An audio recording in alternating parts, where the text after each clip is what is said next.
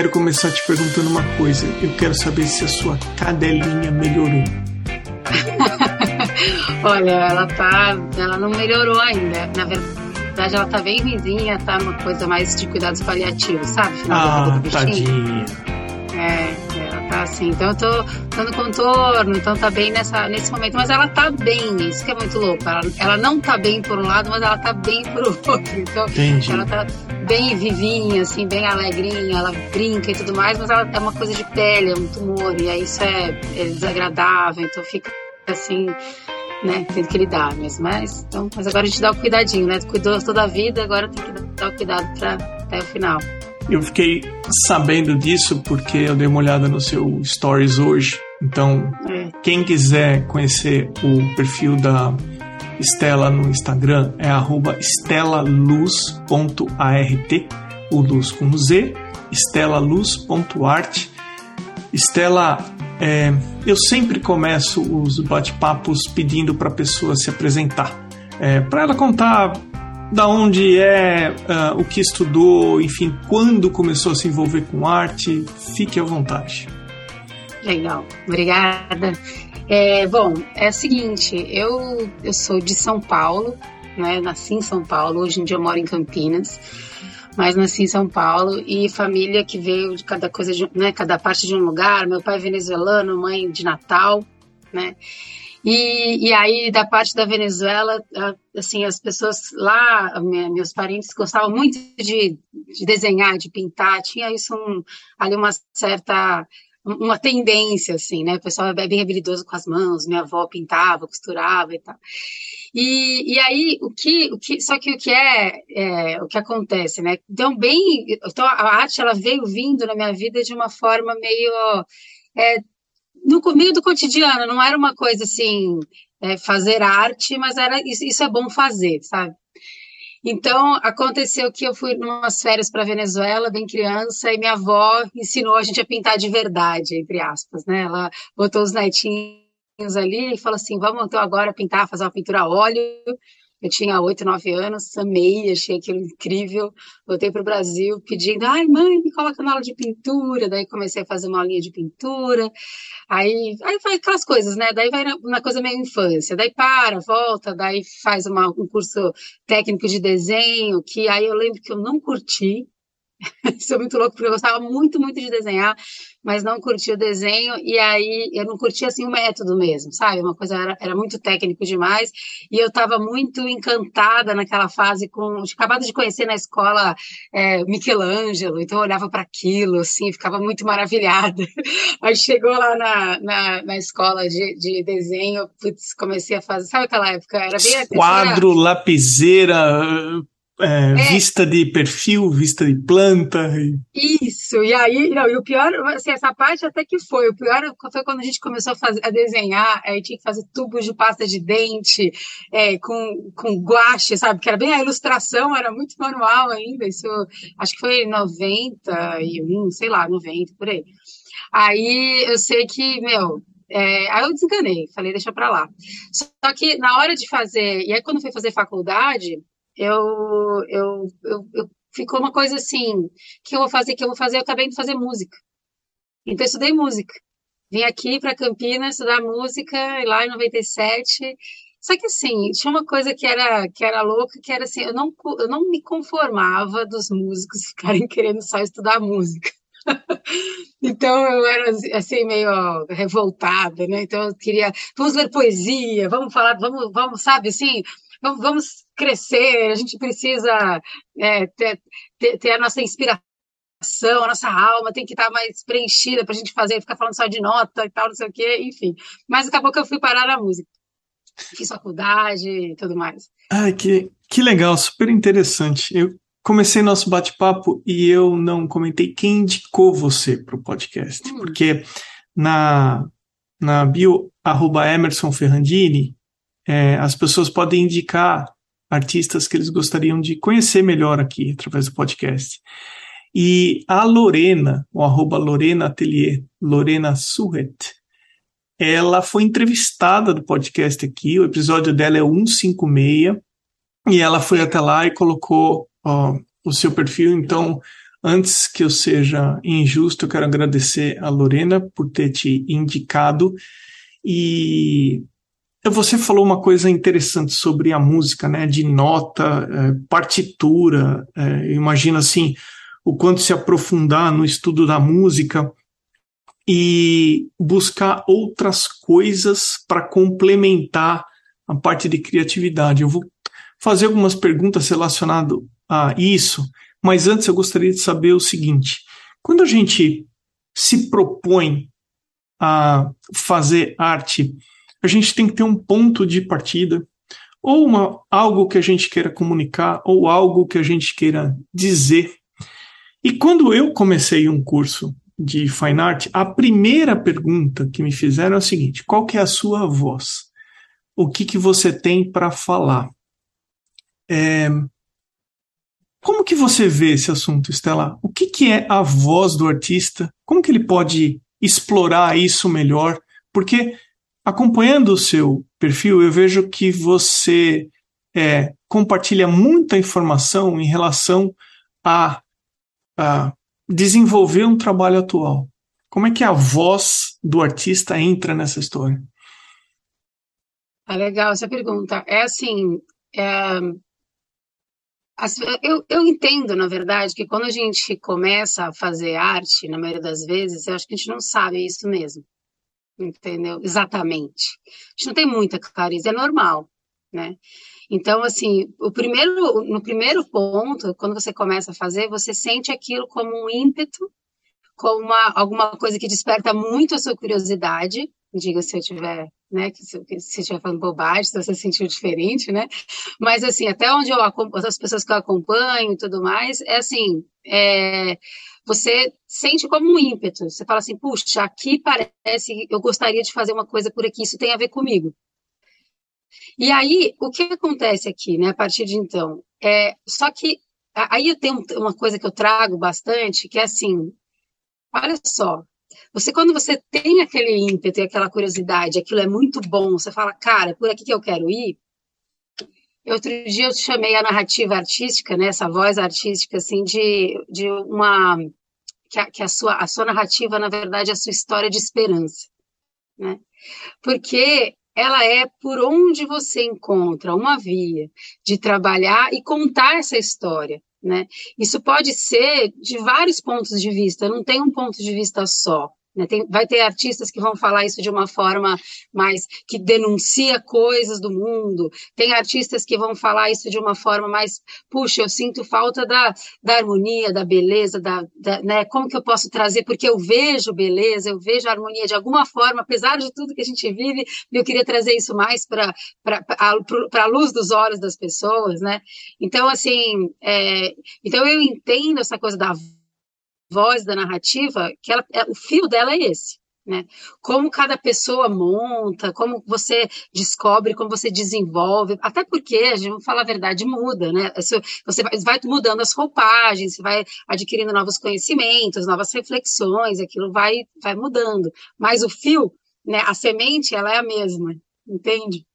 É assim super, eu... super interessante isso. Eu vou te contar uma situação que eu tive, até dando sequência a isso que eu comentei, e aí, de repente, você me ajuda a entender isso tudo, porque quando me perguntaram, eu fui buscar uma coisa de infância, porque esse curso que eu fiz foi fora do país onde eu cresci, e eu fui buscar na minha infância, lá na minha, nos cinco, seis anos, um momento da minha vida que eu ficava brincando no quintal da casa da minha mãe, e o meu mestrado foi no quintal da minha mãe. Então eu eu retratei aquele momento em que eu peguei algumas algumas emoções que eu tinha naquela época, como a solidão de ficar brincando sozinho e os elementos, porque naquele quintal da minha mãe eu tinha a eu tinha a segurança, eu tinha a presença dela.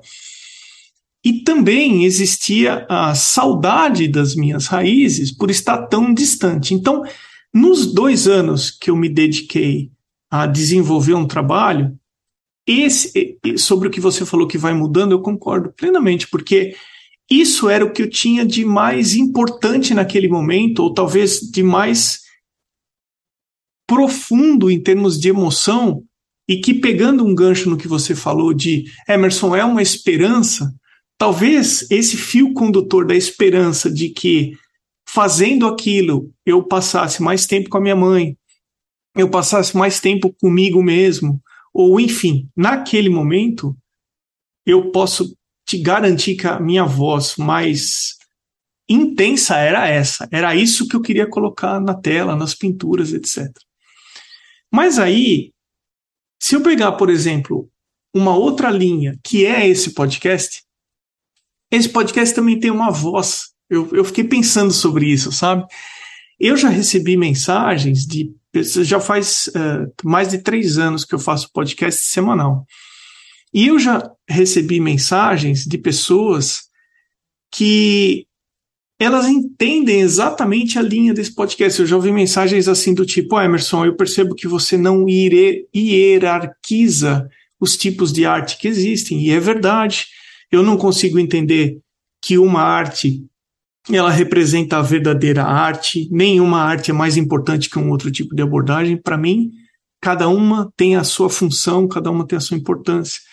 Eu já falei, ah, Emerson, eu percebo que não existe vaidade intelectual, não tem nada muito. É, é uma coisa voltada mais à prática de fazer, de vender, de colocar preço, etc. É, não fica muito no campo das ideias, enfim.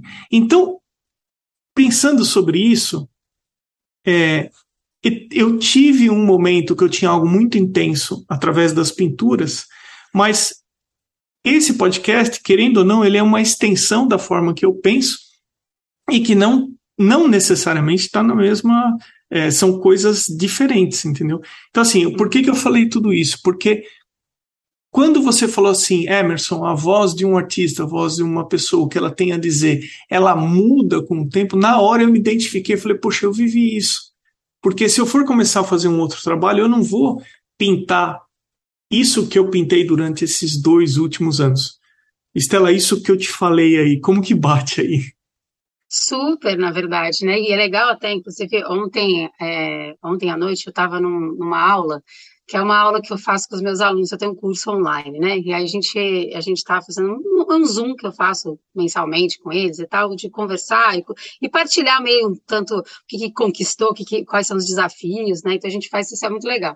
Só que o que, é, o que foi legal ali, porque teve inclusive um aluno que ele mencionou, gente estava falando justamente sobre isso, sobre essa narrativa, esse, esse essa história de esperança, e ele estava muito, e ele tinha, ele tinha, passado um tempo em conflito, porque ele falou, puxa, faz, fazia muito tempo que ele estava sem pintar, né, e ele estava trabalhando com, é, com educação infantil, né, artes para educação infantil, dois a cinco anos.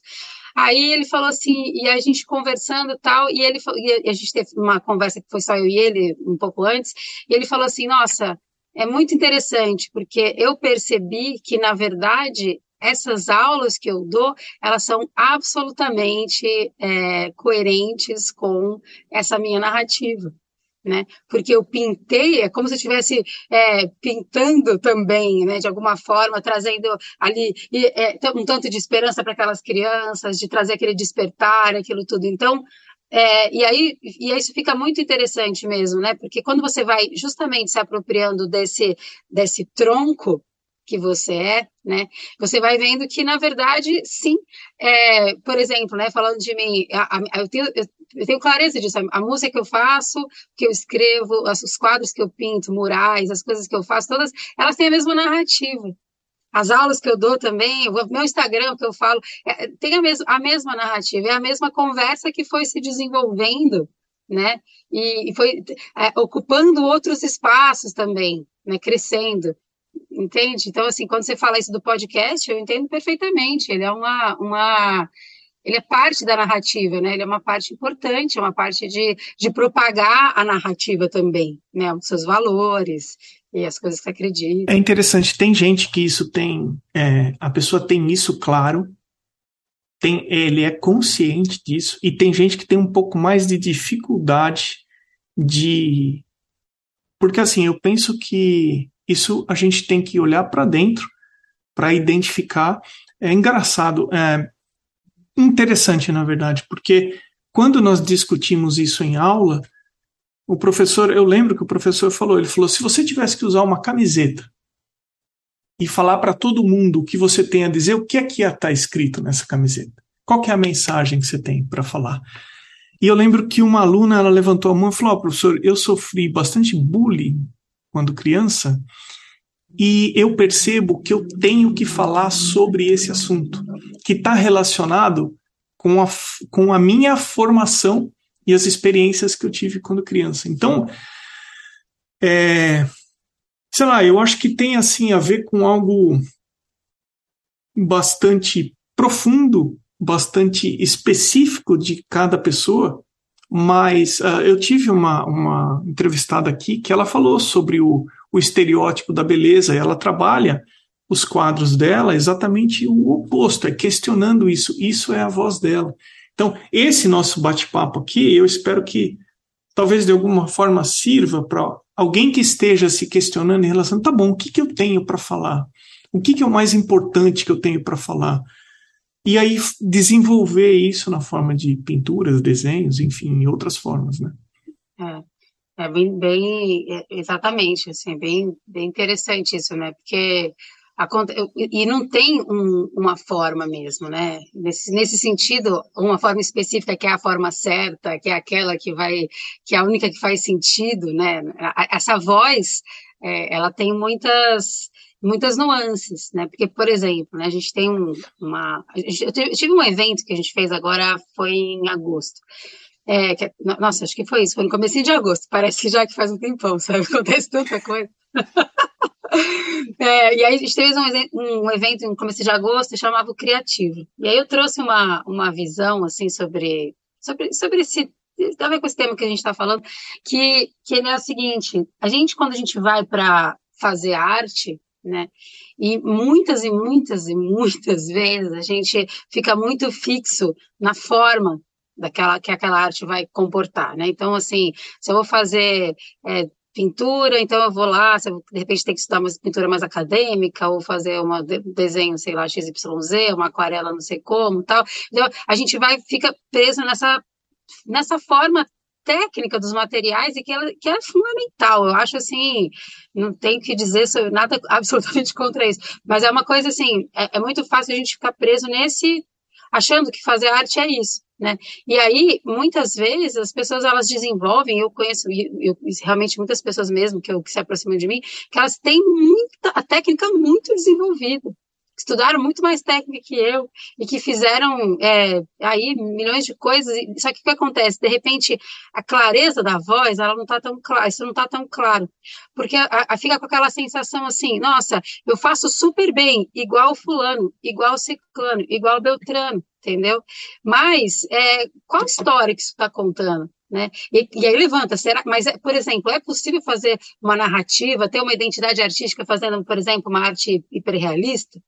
Né? Aí a pessoa começa a levantar esse tipo de dúvida, né? É claro que sim, né?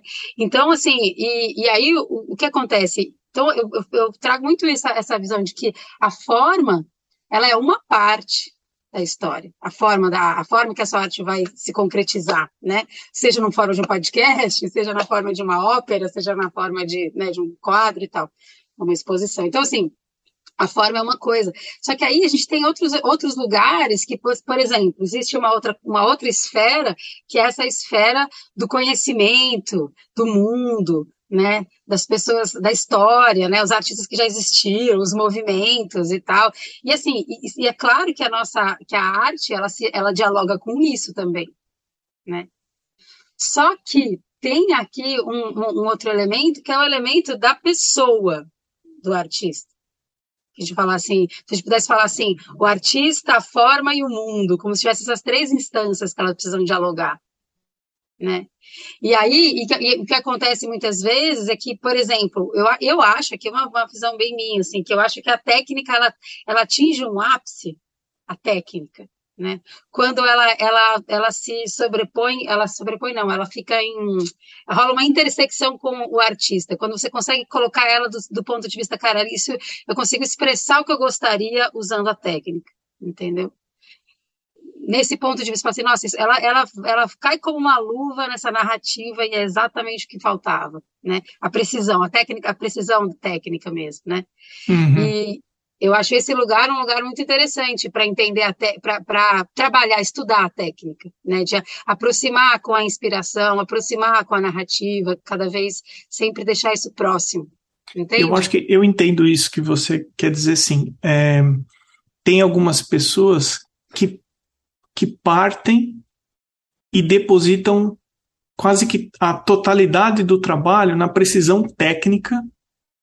É isso que você está falando, né? Mas é, esquecem de, de ver, ou, ou sei lá, ou talvez pesquisar qual vai ser o real papel da técnica dentro daquilo que elas querem dizer, dentro daquilo, daquilo que elas querem falar. Porque é comum, tem gente que chega e vai desenvolvendo a técnica, desenvolve, desenvolve, desenvolve, depois passa a abrir mão de uma série de fatores da técnica, chega até um ponto, depois começa a voltar e não coloca na inflexibilidade em relação à técnica a qualidade do trabalho. A qualidade do trabalho na totalidade não está no ápice técnico, né? Parece que ela chega num ponto técnico inquestionável. Isso dá para identificar, assim. E aí ela começa a voltar um pouco, falar: esse tipo de coisa está fazendo mais sentido para mim. É, exato. Interessante. Isso, e, e, é, e, é, e, é, uma coisa louca também, né? Porque, por exemplo, quando você se identifica, acho que, por exemplo, quando você se identifica muito com a técnica, você acaba ficando focado demais na forma, né? E aí existe uma. Quando você vai perdendo essa dimensão de você mesmo, que pode, muitas vezes acontece também, que você entende, ah, tal tipo de arte me dá like, me dá reconhecimento, me dá coisas assim, né? Hum. E aí você pode entrar também numa, numa dança de ficar fazendo, uma, fazendo um tipo de arte para ficar arrancando, é, causando, para ficar causando, né? Causando, ai, que, nossa, você é o máximo, nossa, sei lá o que, sei lá o que, sei lá o que, só que isso também te distancia de você, né? Te distancia é, demais. E eu vou te falar até um caso extremo, um caso não, alguns casos extremos eu já vi perfil de pessoa que pega o trabalho de um outro artista, coloca, faz uma montagem no Photoshop como se ela mesma tivesse feito aquele trabalho exatamente atrás desse tipo de coisa que você está comentando. Olha, eu já bloqueei, acho que, sei lá, uma meia dúzia de pessoas que eu identifiquei no perfil que fazem esse tipo de coisa. Né? Agora, aproveitando o, o gancho que você falou da técnica, é comum também a gente ouvir de algumas pessoas que a técnica inibe a criatividade, que existe uma relação em que se você dominar a técnica, isso de alguma forma vai atrapalhar a tua capacidade de criação. Stella, como que você vê esse tipo de coisa? Eu é, eu não acho isso assim direto, assim, dessa forma. Eu, eu, eu entendo isso desse, da seguinte maneira. É, porque o que acontece é assim, eu, eu, separo aqui duas coisas. A gente precisa de dois, dois ambientes, né? Vou, vou explicar. Por exemplo, a técnica, né? Se a gente for pensar, o que é a técnica? A técnica, ela, ela é uma série de procedimentos comprovadamente vão, que vão dar determinado resultado, certo? Então, muita gente já fez isso, sabe? Que você usar solvente XYZ dá certo, o outro não, não sei o quê, o grafite que acontece, o carvão, tudo, né? Então, assim, já tá, tem um monte de coisas que estão provadas. Então, assim, isso você não tem muito como discutir com esse ponto. Então, assim, mas o que que acontece? A técnica, ela é uma, ela é, é uma estratégia, né? uma forma que ela é, ela fala assim, ó, isso aqui vai daqui até aqui. É um limite certo? Isso aqui funciona nesse âmbito, fora desse âmbito, não né? Então, beleza. Só que quando a gente fala de criatividade, a criatividade ela tem a ver com você juntar outros elementos, agregar outras, outras possibilidades para coisas que já existem, né? A criatividade ela não é aleatória, ela não é, não é uma não é uma epifania sem noção, ela conversa né, com o que está acontecendo e tudo mais. Então, o que acontece? Só que quando você faz, que nem quando eu contei, ah, quando eu era ali adolescente, pré-adolescente, fui fazer a aula de desenho, fui fazer aquela coisa técnica, achei chatão. Falei, meu, isso aqui não tem nada a ver com o que eu quero fazer. Fiz ainda assim um tempo, certo? E, e aí, naquela fase, né, é, aquilo ficou assim, ficou eu, eu, eu, achei, eu, eu achei limitado para o que eu queria. Não porque, eu, porque era limitado, porque aquilo não era bom, mas porque eu não sabia como eu ia conseguir o que eu queria. Meio isso, né? Então, é, então o que acontece? Então, o que eu entendi? Falei assim, bom, a gente precisa, então, de é, ferramentas e formas da gente fazer é, a arte, estudar a arte, inclusive estudar a técnica, mas que a gente possa também usar elementos criativos que vão é, extrapolar um pouco mais isso, certo? E aí foi assim que eu comecei a pensar, no sentido assim, porque o que acontece? A, a criatividade, a soltura, a inspiração, ela é diferente, ela não é desse lugar, ela é, ela é de um outro lugar, certo? Isso aqui, tanto que, vou, espero que, é, que eu não me estenda falando isso, mas olha só, eu tive muitas histórias assim com música, porque na música era engraçado isso, eu tinha, eu tinha uma, um, tipo de dificuldade com música, e que com, com as artes visuais foi diferente, é diferente para mim, mas acho que isso aqui é de cada pessoa de um jeito, né? Tem a ver com a nossa, a forma que a gente compreende as coisas. Com, é, é, como se nas artes visuais, sempre que eu fui fazer, que eu ia desenhar e tudo mais, é, é parecia que isso aqui era um pouco mais intuitivo. Era como se eu entendesse de uma determinada forma. Eu até conto de que forma que era essa. Mas quando eu ia para música, algumas coisas elas eram bem difíceis para mim.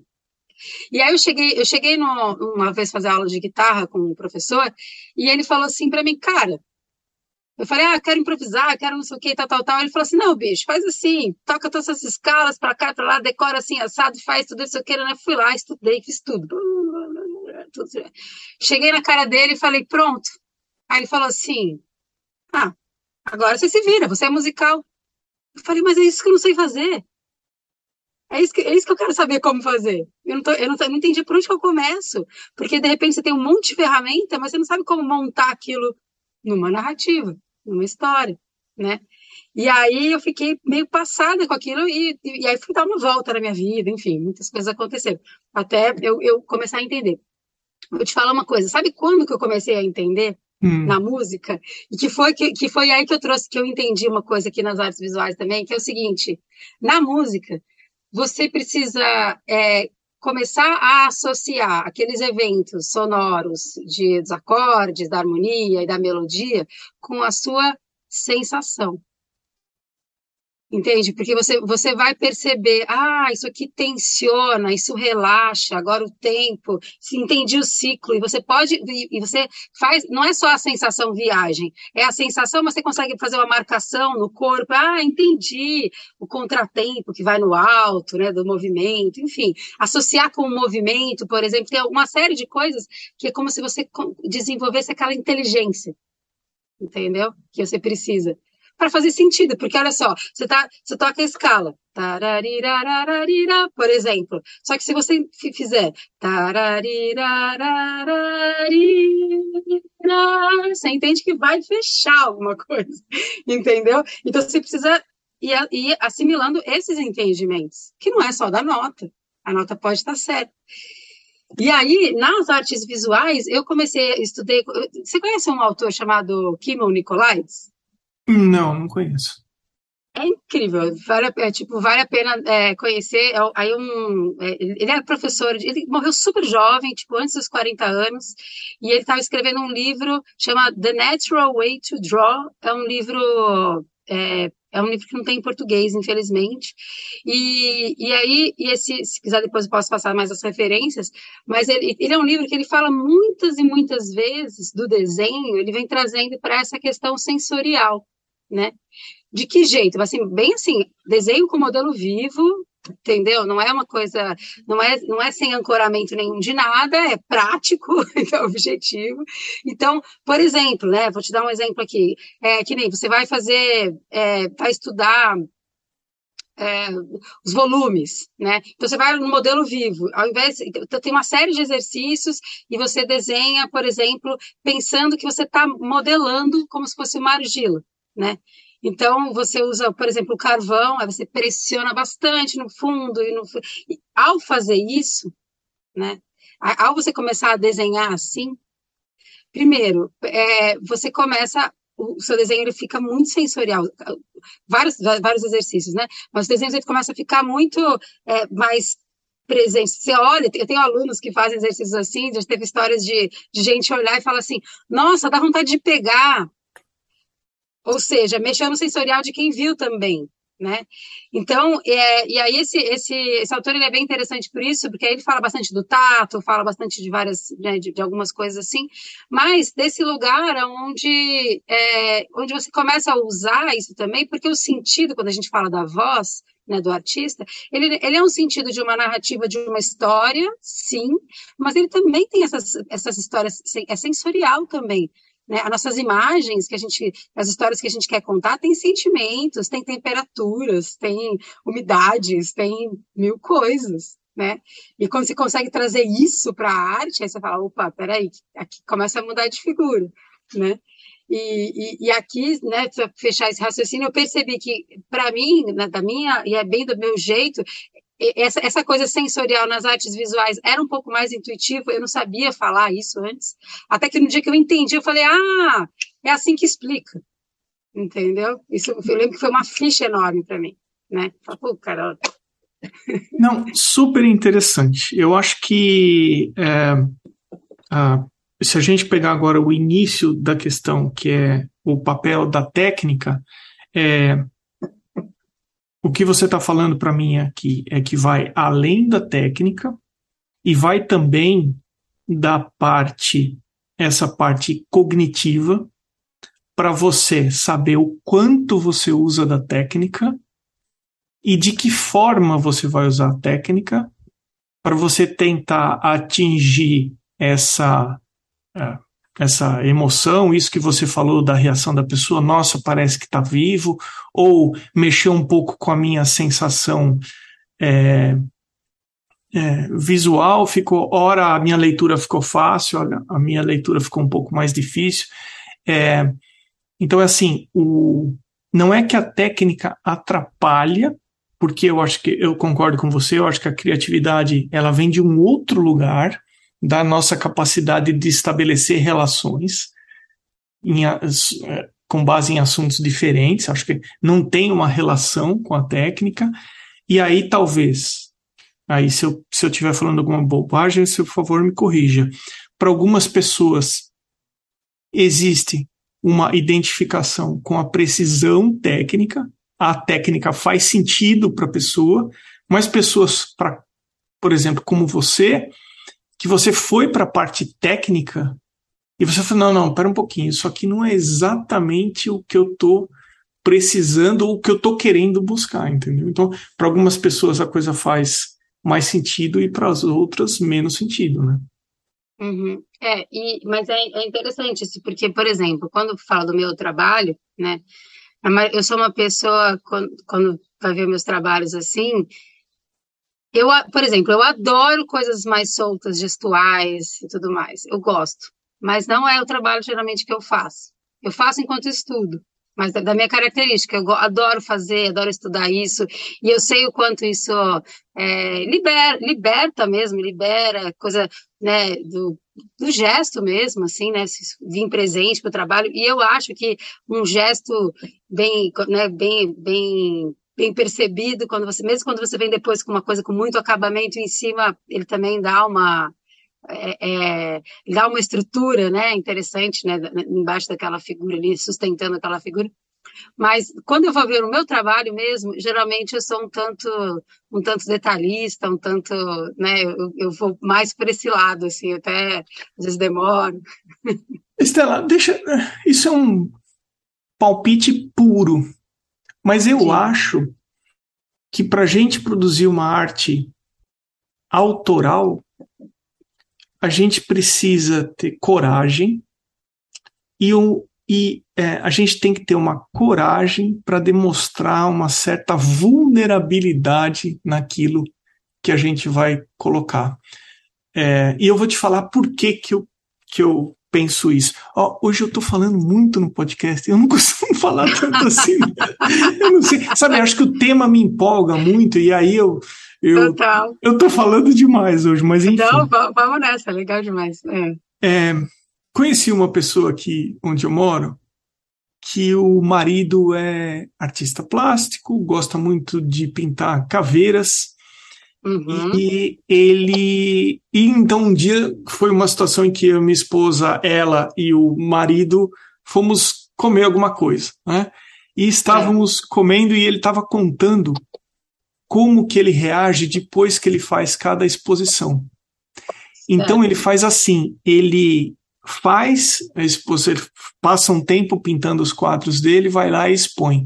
No dia seguinte à exposição, ele não consegue sair da cama, ele fica mal, que ele falou que é como se ele tivesse sem roupa no metrô. Tamanha exposição de algo que vem de dentro. E aí, ouvindo isso dele, é, eu falei assim: puxa vida, a gente tem que ter coragem, primeiro para olhar para dentro, para fazer algo que represente, e depois para colocar para fora e aos olhos de todo mundo, tem que ter uma certa. tem uma vulnerabilidade envolvida nisso aí. Como é que isso bate para você, Estela? Não, super legal, super interessante, assim, eu tenho uma visão, assim, por exemplo, né, quando a gente pensa, é, vou um pouquinho paralelo, daí eu volto aqui no seu, na sua trilha.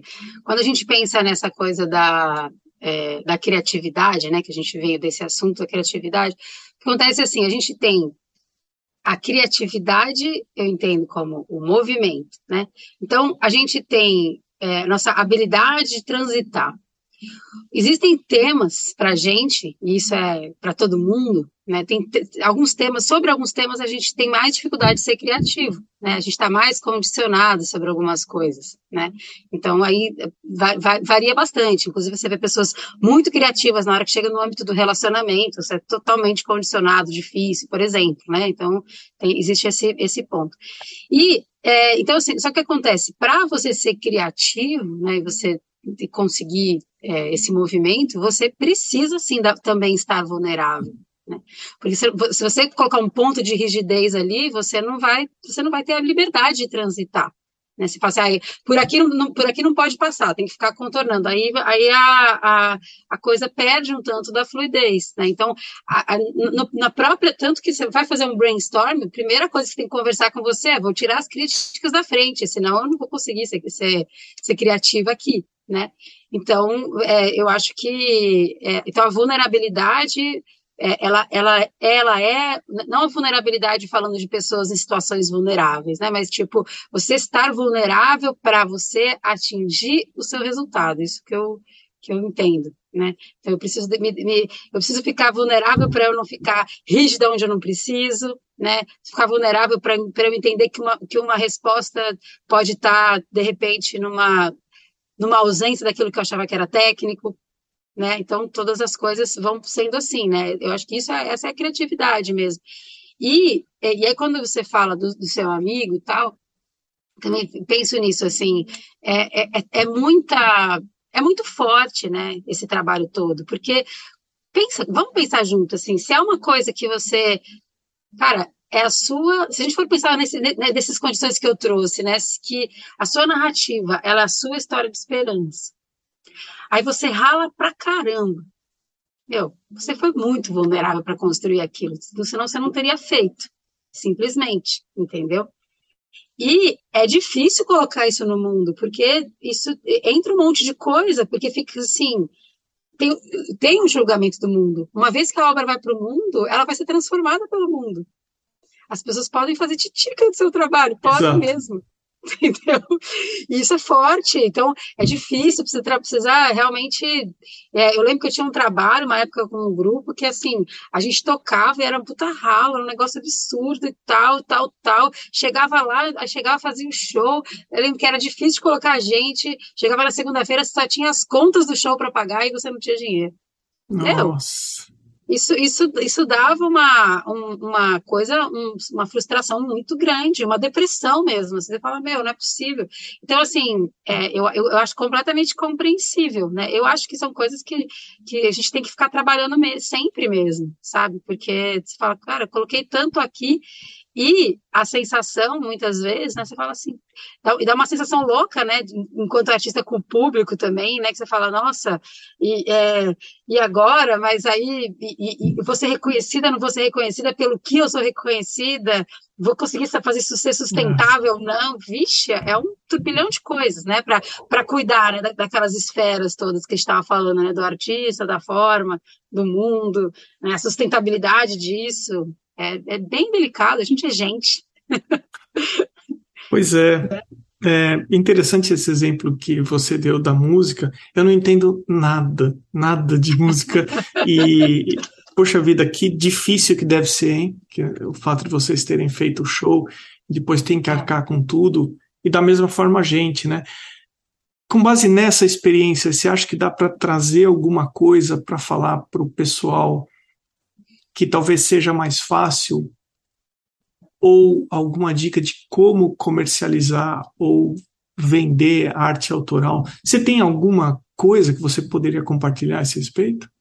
Claro, é, eu, eu, eu vou falar assim da minha, da minha experiência, que é, né, até costurando com a minha história um pouco ainda mais, é, quando eu comecei, eu tive uma mudança de carreira na minha vida, assim, né? Então, comecei a trabalhar com pesquisa, parei de dar aula de música, parei de tocar também, eu toquei, viajei, fiz várias coisas aí, mas aí parei.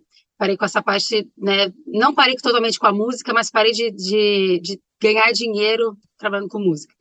Aí, num dado momento, fiquei sem trabalho, fiquei sem emprego, foi um susto né? Sabe quando um baque assim daqueles da vida. E aí um, eu comecei, a, fui chamada para fazer um evento que tinha a ver com artes visuais. Eu acabei indo, lá vendi desenho, pintei uma obra ao vivo, vendi, foi uma coisa meio louca assim. E começou a abrir.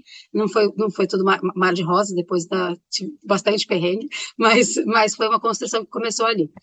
É, aí o que aconteceu, né? É, eu, o que eu reparei e que eu fui aprendendo Nesse tempo que as artes visuais ficaram dormindo na minha vida, né, eu trabalhei outras coisas. Por exemplo, essa coisa da mesmo da narrativa, estudei muito, estudei muito, fui para linhas mais de psicologia, Jung, fui aprofundar mais nessas áreas também, né, entender toda essa questão simbólica, essa questão do, do resgate, de como que é a gente, né, como que como é essa nossa história, como que como que é isso de eu eu recuperar as minhas partes, né? Então, fui entendendo que o processo de crescimento, né, pessoal, que é essa coisa de, deixa, deixa eu, eu passei por coisas, eu me reparti, agora eu preciso passar na minha vida reintegrando tudo isso, né? Então, isso, eu fui estudar isso nesse tempo. Então, eu fui entendendo que, que era isso que eu queria também contar nas minhas artes, começou a estar presente.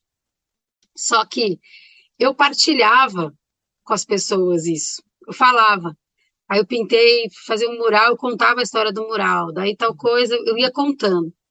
E aos poucos as pessoas pediam para mim, falavam assim: me fala sobre a sua arte, eu acho tão interessante isso que você fala, tarará, tarará. me conta, nossa, e começaram a me pedir isso frequentemente. Alunos começaram também, começou a, a, o movimento começou a acontecer assim. Aí, é, beleza, então o que, o que foi acontecendo? As pessoas elas começaram a comprar as minhas artes, de acordo também porque elas sabiam que tinham essas histórias, né? Porque que tinha esse fundamento, que tinha essa história que ela também ia conseguir contar, né? A partir do momento que ela estava com aquela arte. E aí, é, isso aí foi, foi bem interessante. Aí, esse ano, eu tive uma coisa que eu até partilhei nesse mesmo evento que eu estava contando para você aqui, para vocês, né? É, eu estava no, é, nesse ano eu passei por um momento de muita transição na minha vida. Fiquei, eu, eu, eu, eu fiz, eu, oh meu Deus, engasguei. Eu, eu, eu, tive uma busca espiritual muito forte. Cheguei a ter outro nome, fiquei conhecida com outro nome, chamava Caliane. Então, aí nessa, eu acabei usando esse nome por muito tempo e eu voltei a chamar Estela esse ano. É meu nome de, de, de batismo, assim, da familiar, né? Vou falar, minha mãe que me deu. Aí, quando eu voltei, então eu estava no meio desse momento, eu tinha uma encomenda certo? Pá. Aí encomenda tinha que fazer, o cara tinha me dado ali, a, né, o cliente me deu o briefing, falou qual que era, ele queria, era um mural na casa dele, um apartamento que estava construindo e tal coisa. Eu falei, ah, que legal, tal. Aí ele deu, falou que tinha, né, era, tinha a ver com, era Macunaíma, e tinha esse tema. Eu falei, nossa, como que esse tema vai casar com a minha arte? Fui pensando, tá, tá, tá, tá. Só que aconteceu, eu estava no meio da transição e cheguei lá, e eu estava com prazo, eu falei, nossa, estava assim, nesse momento, e agora e eu estava preocupada que tinha que entregar o trabalho, peguei e enviei para ele. Eu só peguei o meu estudo, apliquei na parede dele e enviei. Pior coisa que eu fiz. Ele detestou.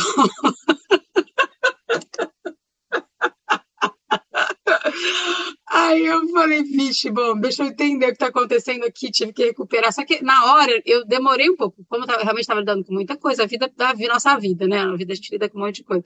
Aí eu, ele falou, não, daí ele começou a falar outra coisa. Eu sei que chegou num ápice, que ele estava querendo que eu que eu fizesse uma coisa que eu jamais faria, que ele falou assim, ah, ele me deu uma foto do teatro do Macunaíma, que ele viu para eu copiar na parede dele. Eu falei, cara, eu não vou fazer isso. Aí, beleza, daí eu cheguei, chegou num dado momento, estava quase, né, o pessoal fala, né, estava quase demitindo o cliente. Aí eu falei assim, como que eu vou fazer? Eu falei para ele, não, vou fazer assim, eu vou fazer mais um estudo. Se não der certo, a gente vê uma forma de, sei lá, de rescindir, não sei. Aí eu fiz. Fiz o estudo, aí a obra se chama Honra Muiraquitã certo? E aí eu fiz, aí, então já, aí, aí eu peguei já o nome da obra, já, já tem o elemento, né? Aí, você vai, aí eu contei para ele, coloquei de cada, de cada elemento que estava na obra, não, não foi uma coisa muito extensa, mas eu só pontuei as coisas que estavam lá. Nossa, Aí ele me agradeceu, quase chorando. Nossa, isso mesmo, não tem nada a ver com o que eu falei, mas na verdade tudo a ver, super autoral e tal, tal, tal. Então, eu, eu, eu tenho essa, essa ponto então, sobre essa questão da venda, né? Claro, existem hoje em dia milhões de estratégias, existe o marketing e tal, mas, inclusive falando de marketing, qual que é a do marketing? É você, você dá força para a narrativa, né? Então, essa força narrativa é o que vincula mesmo, que vai querer, vai aproximar as pessoas do que você faz, entendeu? Então, essa é a Muito legal, muito legal esse exemplo. E quem já não sofreu ou se arrependeu de ter mandado um estudo para o cliente. Você sabe aonde aquilo vai chegar, mas o cliente não tem a menor noção, e aí gera um debate e. É. É isso aí. É... Não, isso, isso que o meu estudo, ele era tipo um estudo digital, com bastante cara do que ia ser já, estava bem andado, mas foi a falta de palavra mesmo, não falei nada, eu falei, nossa, por que você fez isso, Estelita?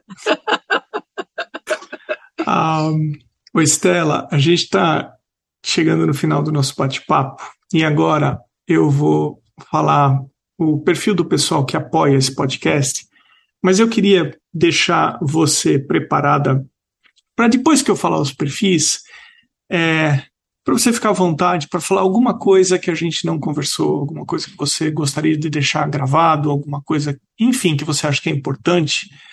É, tem algumas pessoas que apoiam esse podcast, eles valorizam a arte na forma de apoio a esse podcast.